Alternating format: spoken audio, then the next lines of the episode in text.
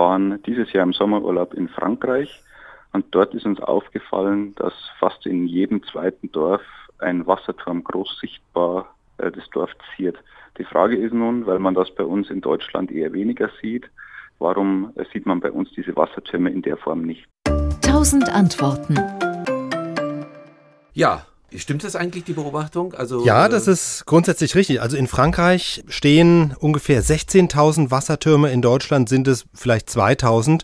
Also schon deutlicher Unterschied. Das hat zum Teil historische Gründe.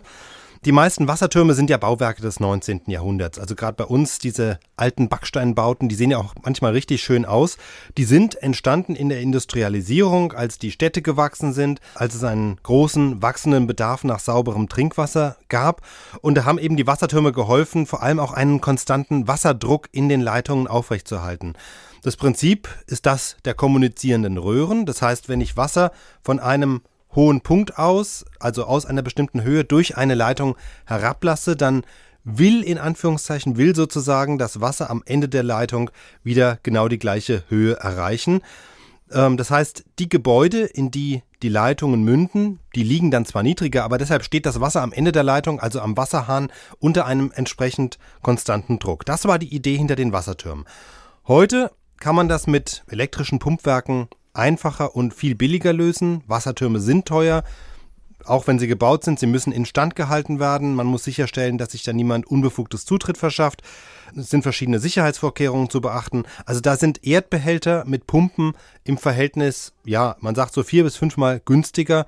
Oder andere Variante in gebirgigeren Gegenden, so wie bei uns, da tun es manchmal eben auch Wasserbehälter auf einer Anhöhe über der Stadt. Ja, so viel zur technischen Seite. Wie sieht das äh, geschichtlich aus? So, und jetzt die historische Seite ist jetzt die. Die Deutschen, die waren, als dieser Übergang erfolgte zu diesen Erdspeichern, die waren der Anfang des 20. Jahrhunderts Vorreiter bei diesen neuen Verfahren und sind deshalb auch früher auf diese Erdspeicher umgestiegen, während gleichzeitig die Franzosen und andere Länder erstmal weiter auf Wassertürme gesetzt haben und die auch massiv ausgebaut haben, weil man damals auch, damals kam der Beton, der Stahlbeton auch so richtig in, in Fahrt, da konnte man natürlich solche Türme relativ schnell und schlicht bauen. Und deshalb ist es einfach quasi historisch so gewachsen, dass es in Frankreich ja in der Tat mehr solcher Türme gibt, aber diese Türme auch in den Dörfern in Frankreich, klar, die kennt man. Das sind aber nicht unbedingt dann diese schönen Backsteinbauten wie bei uns, sondern das sind eben diese sehr funktionalen schlanken Betontürme.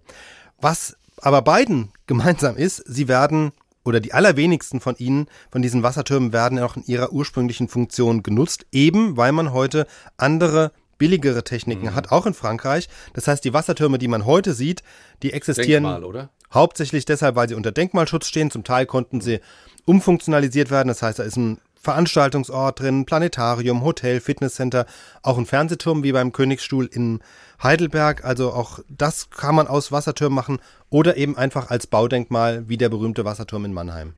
SWR Wissen. 1000 Antworten.